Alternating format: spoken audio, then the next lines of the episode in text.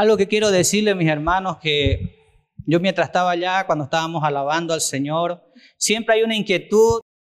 Y yo sé que esta inquietud también está en nuestro amado pastor Alcide. Esta inquietud está en cada líder de célula. Y la inquietud que uno siempre tiene, mi hermano, es que usted conozca más al Señor. Ese es un deseo que uno tiene, que usted conozca más al Señor. Uno puede utilizar muchas estrategias, puede utilizar muchos métodos para que usted se acerque al Señor, pero el deseo principal de nuestro corazón es que usted conozca más al Señor. El Señor quiere que usted lo conozca más. El pastor Alcide quiere que nosotros lo conozcamos más al Señor. Yo como líder de la red quiero que usted lo conozca más al Señor. Los líderes de célula quieren que usted lo conozca más al Señor. Si usted nos visita por primera vez y alguien lo invitó, ese que lo invitó quiere que usted conozca al Señor. Y ese es el propósito de todo lo que nosotros hacemos. Que usted se acerque más al Señor, que usted conozca al Señor, que usted pueda verlo, pueda escucharlo, pueda palparlo, pueda sentirlo. Ese es el deseo de la Iglesia Vida Nueva, que usted conozca más al Señor. Amén. Y basado en ese propósito que tenemos, yo quisiera que usted hoy día pueda conocer más al Señor Quisiera que usted pueda abrir su Biblia, por favor, en el libro de Salmos, Salmos capítulo 34.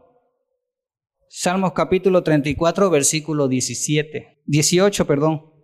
Amén. Dice, cercano está Jehová a los quebrantados de corazón y salva a los contrictos de espíritu. Nuevamente leemos, cercano está Jehová a los quebrantados de corazón y salva a los contrictos de espíritu. Mire, Dice el salmista aquí que Dios está cerca de los que están con el corazón quebrantado.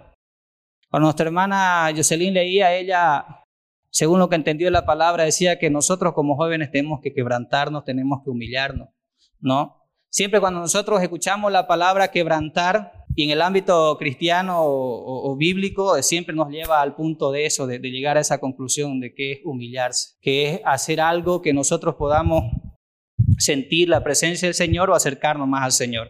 Y aquí en este versículo claramente habla de que Dios está cerca, dice, de los que han quebrantado su corazón, de los que han hecho algo, se han humillado delante de Él, han humillado su corazón para que Él esté cerca de ellos. Cuando una persona está cerca, cuando Dios está cerca de nosotros, podemos sentirlo, podemos conocerlo más, podemos aprender más de Él. Entonces, para poder aprender más de Él, para poder conocerlo, necesitamos quebrantar el corazón. Tal vez muchos de nosotros lo hemos hecho sin saber qué significa ser, qué, es quebrantar el corazón. Tal vez algunos nunca lo hemos hecho. Y como decía nuestra hermana, es una oportunidad que hoy lo podamos hacer. Pero ¿qué es quebrantar realmente? ¿Qué es el quebrantamiento? Ya yo busqué por ahí y el quebrantamiento dice que es humillar el corazón en sentido de hacerlo humilde, sumiso, manso y receptivo a la voluntad de Dios. Quebrantar el corazón dice que es humillarlo en sentido de hacerlo humilde, sumiso, manso, receptivo a la voluntad de Dios. Tenemos que quebrantar el corazón para poder saber cuál es la voluntad de Dios. Cuando se habla de receptivo, para recepcionar lo que Dios quiere decirnos, para saber qué es lo que Él quiere que nosotros hagamos. Y es muy importante poder quebrantar el corazón. El quebrantamiento de corazón es una acción que nosotros tomamos, la decisión de hacerlo, y ponemos el corazón en una posición de humildad delante del Señor, en una posición de mansedumbre. ¿Han escuchado esa frase? ¿Qué dice es manso? Dice, ¿no? Es una persona tranquila. O si es un caballo, por ejemplo, eh, se deja montar, ¿no ve? No es este chúcaro no es un potro salvaje, no es espíritu, es una persona, es un ser que ha decidido, porque es una decisión que uno tiene que tomar para quebrantar el corazón, es ponerlo en una posición de humillación delante del Señor, delante de Dios. Cuando nosotros quebrantamos el corazón, dice que Él está cerca de nosotros. Él está cerca de los que quebrantan su corazón. Y es importante que nosotros lo podamos hacer para sentir cerca al Señor. Cuando uno canta una alabanza, mi hermano querido, y sale, aunque salga la proyección ahí, la idea específica de que salga la proyección ahí es para que usted pueda entender lo que está cantando. Para que usted sienta lo que está cantando, lo que le está diciendo al Señor. ¿no? Cuando uno siente lo que le está diciendo el Señor, usted ve a, a, nuestros hermanos músicos, a, a, las personas que cantan ahí, ellos cantan con sentimiento porque primero se la saben la canción y segundo sienten lo que están diciendo. Y es completamente diferente saber lo que uno está diciendo a repetir pues nomás porque está escrito ahí. Yo me acordaba en mi tiempo de mundanés, cuando me iba a una chopería, por ejemplo, y estaba eh, en esos tiempos de, que me habían roto el corazón una fémina por ahí. Mi canción favorita era de los Vivi, el pastor se debe acordar. O sea, no porque él escuchaba, sino porque de esos tiempos, digamos. Y porque una vez fui a su casa y tenía un póster, ¿no?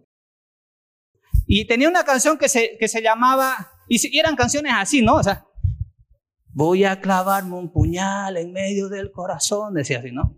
Quiero cortarme las venas, quiero desangrarme, y no sé qué más, pero puro de desamor. Y esa canción yo la escuchaba porque yo me identificaba con esa canción en ese momento, ¿no ve?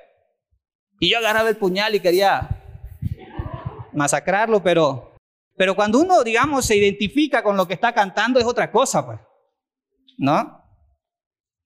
Es otra cosa, digamos, hasta, hasta el hecho de ir a emborracharse es otra cosa cuando tiene el sentido, digamos, ¿no? Cuando nosotros cantamos y alabamos al Señor, tenemos que hallarle ese sentido cuando nosotros le decimos una palabra al Señor. Y muchas veces no podemos entender lo que estamos diciendo porque no hemos quebrantado el corazón, porque no nos no hemos humillado delante de Él, porque realmente no queremos subir a ese santo lugar, postrarnos delante de Él. Solamente lo decimos porque porque está la letra ahí, bueno, ¿ve? Y porque suena bonito. Pero cuando uno lo dice porque realmente quiere, uno sube a ese lugar sin dejar el lugar donde estamos. Es el Espíritu que sube. Pero para eso es necesario, para eso es necesario quebrantar el corazón. Para nosotros los jóvenes muchas veces esto es, no es muy grato escuchar o, no, no, no, no nos familiarizamos con esta palabra, pero es necesario que la entendamos para poder sentir la presencia del Señor para poder eh, derramar nuestro corazón en medio de la alabanza, en medio de la adoración al Señor, y Él pueda recibir esa alabanza. El significado del quebrantamiento dice que es un significado relacionado con la restauración, con restaurar. No solamente el hecho de, de hacerlo humilde, sumiso, manso, para, y ser receptivo a la presencia del Señor, a la voluntad del Señor, sino para restaurar también el corazón. Necesitamos quebrantar nuestro corazón para restaurar nuestro corazón.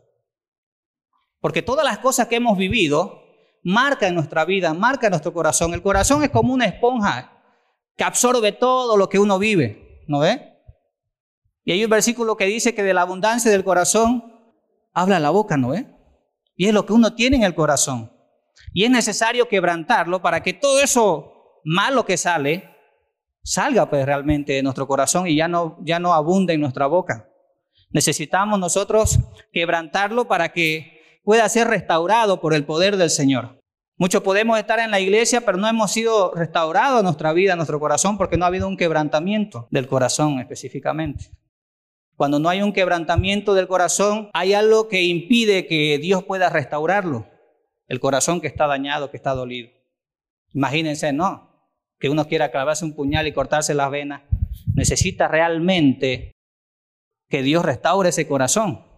Si no va a seguir herido, si no va a seguir mal y en cualquier momento puede aparecer otra vez ese deseo y, y de repente caemos, de repente pecamos, de repente somos tentados a tal forma de perder nuestra salvación, de perder nuestra comunión con el Señor porque porque no nos humillamos delante de él, porque no decidimos restaurar nuestro corazón.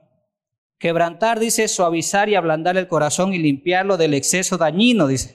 Escuche, ¿de qué? Como el resentimiento, la ira, incluso la tristeza que se puede convertir en un factor que impide escuchar y recibir la palabra de Dios cuando no se da cabida a la esperanza. De eso tenemos que limpiar nuestro corazón porque el corazón se alimenta y absorbe todo lo que nosotros hemos vivido, ¿no? Y muchas veces nos han lastimado y hay un resentimiento en nuestro corazón. Muchas veces nos hemos enojado y acumulamos esa ira. Muchas veces nos hemos sentido tristes por alguna pérdida, por algo que, que nos pasó. Y eso absorbe el, absorbe el corazón y eso es lo que nos motiva a ser como somos. Porque la abundancia del corazón abra la boca. Hablo de cosas tristes, hablo de cosas eh, de enojo, hablo cosas de resentimiento, soy resentido, de nada me enojo, de nada me resiento, ya no le hablo porque no me saludó, ¿no? Me dejó en visto, no, no le dio me gusta a mi foto eh, toda filtreada. Y somos resentidos, ¿por qué? Porque hay algo, hay algo que un día nos marcó, y como no lo vemos, está ahí, ¿no? Está ahí, necesitamos limpiarlo, necesitamos restaurarlo, para que eso ya no sea parte de nosotros y para dar cabida a la obra maravillosa del Señor. Yo me ponía a pensar y decía, ¿cómo poder hacer una, una pregunta para que podamos entender? Y por ejemplo, ya que está el vaso de aquí, ¿qué se necesita o qué es lo primero que se necesita para poder llenar este vaso de agua? ¿Qué se necesita para llenar este vaso de agua? Lo primero, hay muchos factores, pero ¿qué es lo primero que se necesita para llenar este vaso de agua? Tener el vaso ya, una persona que lo llene, que esté vacío, el grifo. No sirve de noria, de sifón. Hermano, para poder llenar este vaso de agua, cuando digo este vaso, quiere decir que ya lo tengo el vaso. Y para poder llenarlo de agua, agua antes de necesitar el agua, necesito que, que esté vacío. Necesito que esté vacío para poder llenarlo de agua, ¿no?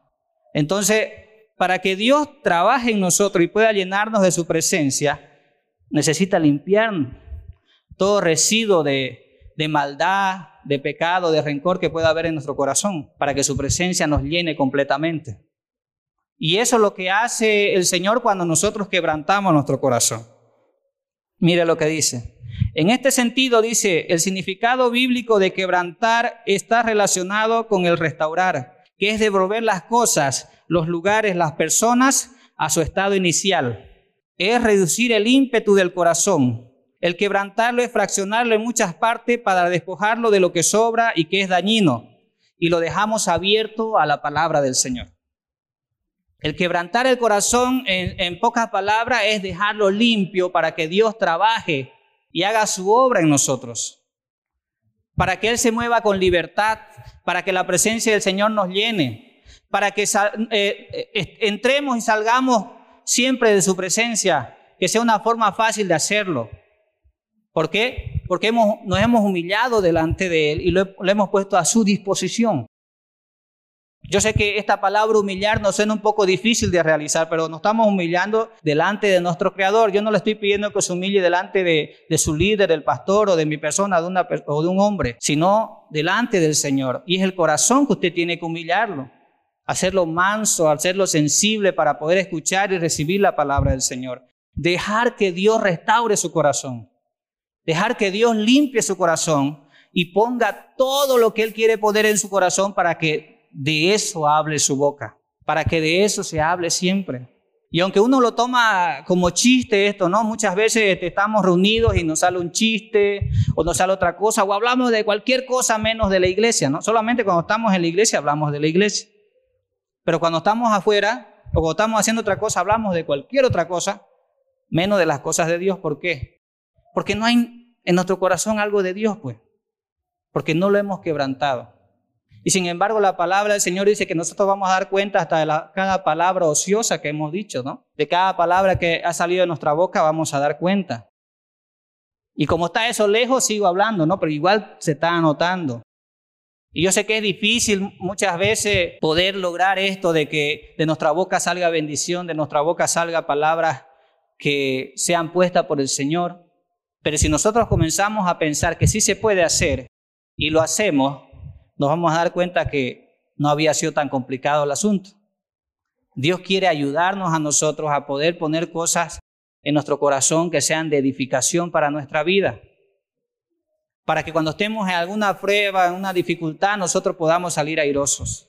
Es el salmista David que escribe esto, una persona que sufrió mucho, una persona que quebrantó su corazón muchas veces, y el quebrantamiento del corazón no sucede una vez, lo podemos hacer muchas veces porque todas las veces, como seguimos en este mundo, muchas veces estamos acumulando muchas cosas.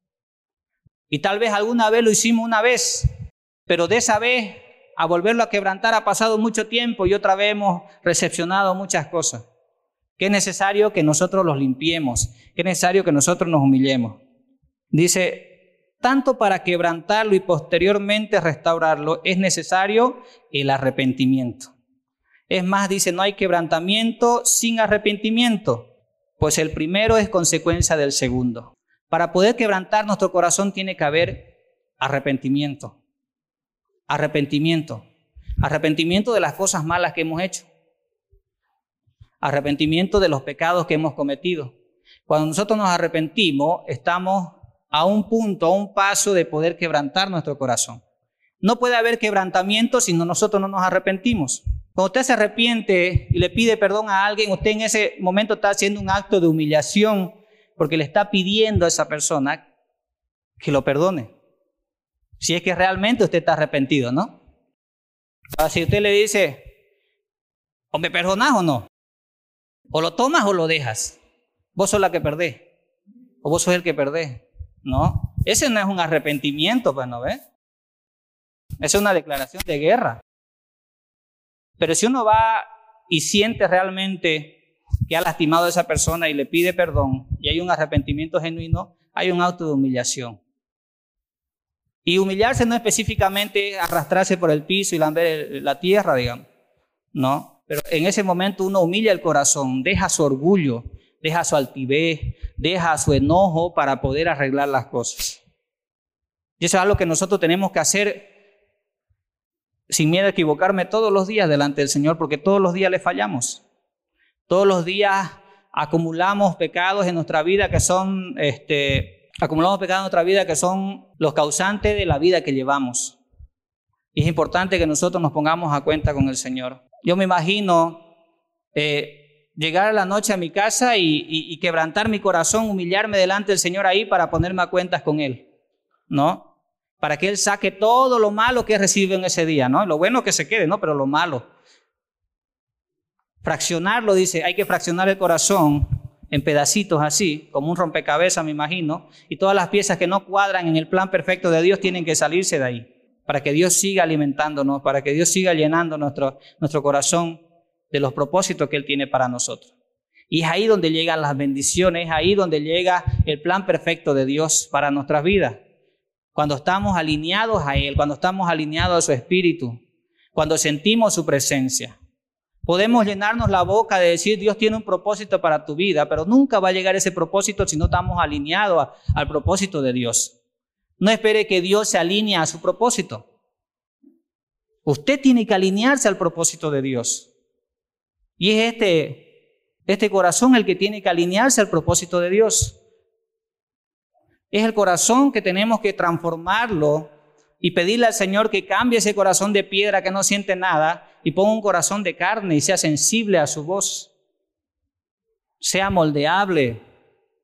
¿Para qué? Para los propósitos que Dios tiene para cada uno de nosotros. Y, y, ustedes que son jóvenes, los propósitos están más largos que los míos, que ya estoy más cerca de, del otro lado, pues, de los 50. Ayer que celebraba mi cumpleaños, ¿cuántos creen, cuántos años creen que he cumplido? Cara de cuántos años tengo. claro, porque mi hija te dice, ¿no? 40 años, aunque ustedes no la crean, parezco de 25, ¿no? Pero tengo 40. Ayer cumplí 40 años. Y yo creo que los propósitos de, de mi hija, por ejemplo, que recién cumplió 12, todavía falta para cumplir que los míos, digamos, ¿no? Ella tiene más, más vida por delante que yo. Entonces, usted, por ejemplo, si alinea su corazón, su vida al propósito de Dios, es más probable que usted cumpla los propósitos de Dios a la perfección que yo, que ya estoy más mayorcito. Y de Cristian no vamos a hablar. Pero es necesario que nosotros en el tiempo que tenemos, que aprovechemos cada oportunidad que tenemos para alinearnos a los propósitos del Señor. No solamente con el hecho de decir, sí, yo tengo un propósito, sí, yo tengo un propósito, pero ¿cuál es ese propósito? ¿Cuál es? Tal vez no lo conocemos, nuestro corazón no lo ha consentido todavía porque no lo hemos quebrantado. No lo amoldamos a lo que Dios quiere decirnos. Dios nos dice, pero no escuchamos porque no entra, porque está lleno de, cosas que no son parte de nuestro corazón. Eh, está lleno de cosas que no nos edifican, está lleno de cosas que no ayudan en nada en nuestro crecimiento espiritual o en lo que Dios quiere hacer. Por eso es necesario el quebrantamiento, por eso es necesario el arrepentimiento diario para poder estar alineados con la presencia del Señor. Mire lo que dice aquí. La promesa de perdón de pecados es para los que quebrantan su corazón, es decir, para quienes lo transforman en un corazón humilde, sin arrogancia, sin orgullo, para que el Señor lo vivifique. Así lo declara el salmista en varios versículos que ahorita vamos a leer. ¿No? Dice que la promesa de perdón es para los que quebrantan su corazón, para que a los que humillan delante del Señor se humillan delante del Señor, a los que dejan su arrogancia, a los que dejan su orgullo. Muchos hemos llegado al punto de declarar tantas promesas del Señor que tenemos, que Él tiene para nosotros, que hasta le exigimos que las cumplan sin merecerlo, pues no ve. Y eso se llama arrogancia. Sabemos nosotros que por misericordia recibimos muchas cosas. Y hemos escuchado las prédicas del pastor que es misericordia, ¿no? Si no la he escuchado, vaya a Spotify o venga los domingos. Pero yo una vez escuché un concepto que el mismo pastor Alcide dio, que misericordia es no recibir el castigo que merecemos. Y es por eso que nosotros estamos vivos todavía, porque no nos ha dado el castigo que merecemos al Señor, por su misericordia. Y las promesas que están ahí, más de 35 mil en la Biblia para nosotros, siempre que la pedimos, tenemos que pedirla, porque de Él viene. Cuando uno pide, uno se humilla. Pues. Y si usted humilla el corazón, quebranta el corazón, va a haber más promesas cumplidas en su vida que cuando no lo humilla. ¿Por qué? Porque va a ser más perceptivo a los planes del Señor, a lo que Dios quiere hacer en su vida. Vamos a leer algunos versículos ya para ir terminando. Salmos capítulo 51, del versículo 16 al 17, dice así, mire, tú no deseas sacrificio, de lo contrario te ofrecería uno, dice. Tampoco quieres ofrenda quemada. El sacrificio que sí deseas es un espíritu quebrantado. Tú no rechazas un corazón arrepentido y quebrantado, oh Dios, dice el salmista. Muchos creemos que Dios necesita sacrificios, necesita de esfuerzos sobrehumanos que nosotros hagamos. El mundo, mi hermano querido, está plagado de gente que cree que sacrificándose haciendo que su cuerpo se lastime, cumpliendo promesas inhumanas, están agradando a Dios. Hacen promesas de subir al cerro del, tío allá en el socavón, otros suben al Cristo de la Concordia, ¿no ve? Y no van en auto ni en monorriel, iba a decir, ¿cómo se llama ese? El teleférico, y van a pie, esas gradas empinadísimas, ¿no? Otros se van de rodillas desde el cuarto anillo de la Virgen de Cotoca hasta Cotoca creyendo que así van a agradar al Señor. Dios no quiere esos sacrificios. Dios no necesita esos sacrificios. Él dice, el sacrificio que desea es un espíritu quebrantado, un, un espíritu humillado delante de Él, un espíritu que le rinda reverencia porque Él se la merece, porque Él es Dios todopoderoso, es eterno. Y qué triste suena, ¿no? Que usted o yo me pueda llenar la boca de decir la grandeza de Dios, pero nunca me humillo delante de su presencia solo queda de boca para afuera solamente. Pero cuando yo entiendo realmente la grandeza de Dios, me va a ser fácil humillarme delante de Él, porque he entendido que yo sin Él nada soy, porque he entendido que Él me creó, de la nada me creó a mí, y Dios soplo, me dio su soplo de vida, y no solamente eso, sino que me hizo a su imagen y semejanza. Y eso es algo que yo eternamente debo agradecerle. Y no terminó ahí el plan perfecto de Dios, sino que mandó a su Hijo para que muera por mí, para que yo pueda reconciliarme con Él. Porque me ama tanto, porque lo ama usted también. Y eso es digno de admiración, eso es digno de agradecimiento y eso es digno de que nosotros nos podamos humillar delante de la presencia del Señor, que podamos quebrantar nuestro corazón, hacerlo sumiso, hacerlo manso, hacerlo blando, para que Él lo moldee como Él quiere, para que Él lo restaure, para que se cumpla el propósito principal desde el principio, porque Él dice que desde antes de la fundación del mundo ya nos escogió a nosotros y nos dio el plan perfecto de salvación para nuestras vidas. Y nosotros por nuestro orgullo, por nuestro capricho, por nuestro pecado nos hemos desviado de eso y necesitamos volver al diseño original que Él planteó para cada uno de nosotros. Y para poder conocer eso necesitamos restaurar el corazón para que Él haga la obra en nuestra vida y puede encaminarnos y puede enseñarnos por dónde tenemos que caminar. El Salmos capítulo 147, versículo 3 dice, Él sana a los quebrantados de corazón y venda sus heridas. Por medio del quebrantamiento del corazón también hay sanidad. Usted quiere ser sano de alguna enfermedad, quebrante su corazón. El Señor lo va a sanar. El Señor lo va a restaurar. El Señor le va, a, dar esa sanidad que usted tanto espera. ¿Cómo en su desesperación, en su dolor, usted puede acercarse al Señor y pedirle que lo sane, no? Hay una desesperación cuando uno tiene un dolor físico para que Dios lo sane. Ese es un quebrantamiento, porque uno desea realmente algo, recibir algo del Señor. Y dice que Él sana y venda las heridas de los que quebrantan su corazón. Si usted siente alguna enfermedad o, tiene algún pariente, alguna, algún amigo, algún familiar que está enfermo, usted quebrante su corazón y pide sanidad al Señor, el Señor va a sanar a esa persona. ¿Por qué?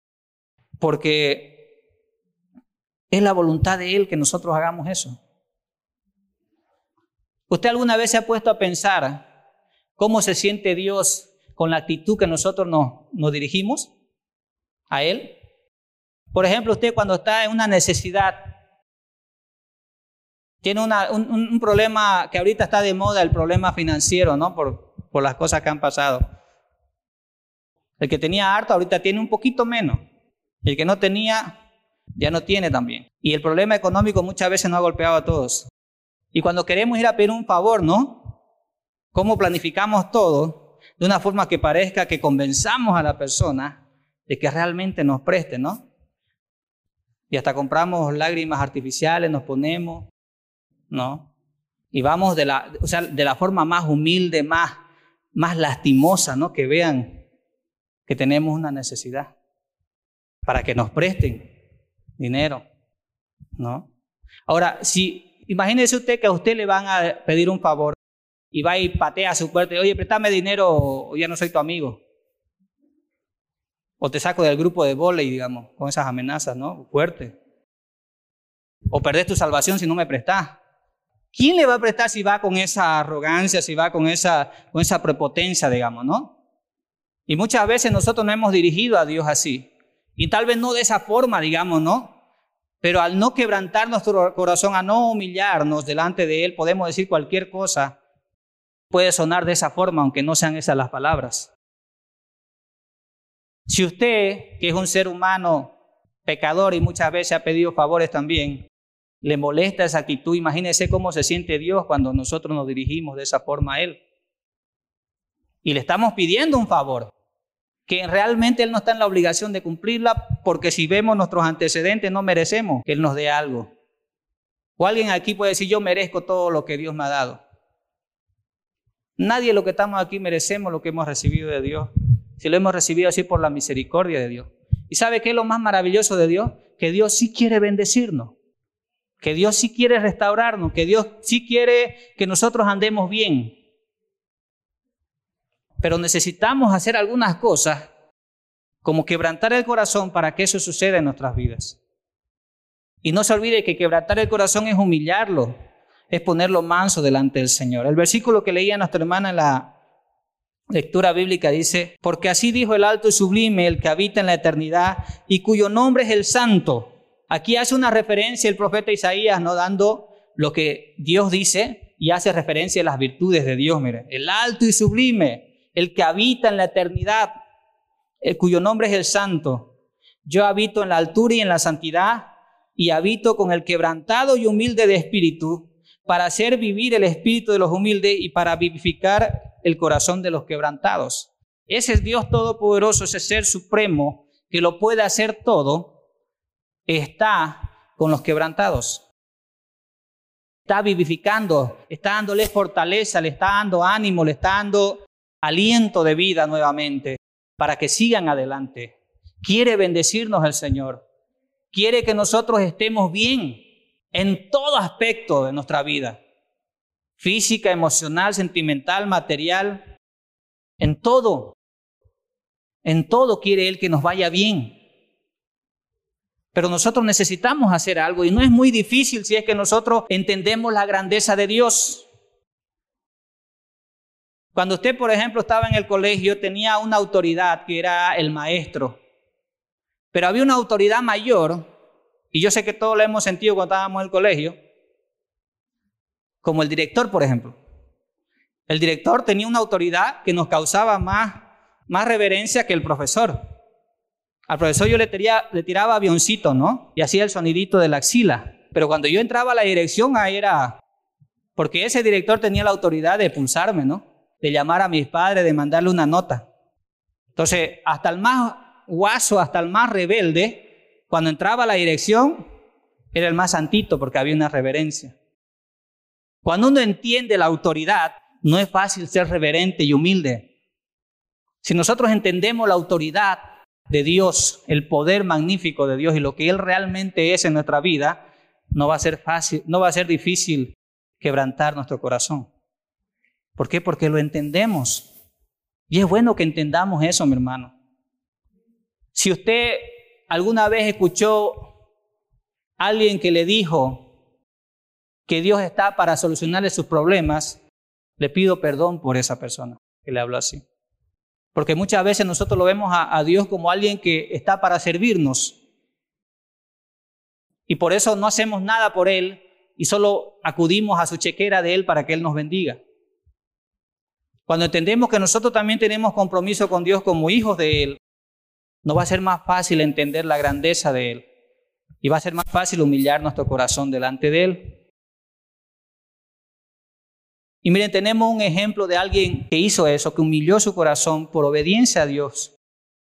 Y, con esto termino. Filipenses 2.5 al 11 dice, voy a leer. Haya pues en vosotros este sentir que hubo también en Cristo Jesús, el cual siendo en forma de Dios no estimó al ser igual a Dios como cosa que aferrarse, sino que se despojó a sí mismo, tomando forma de siervo hecho semejante a los hombres, y estando en la condición de hombre, se humilló a sí mismo, haciéndose obediente hasta la muerte y muerte de la cruz.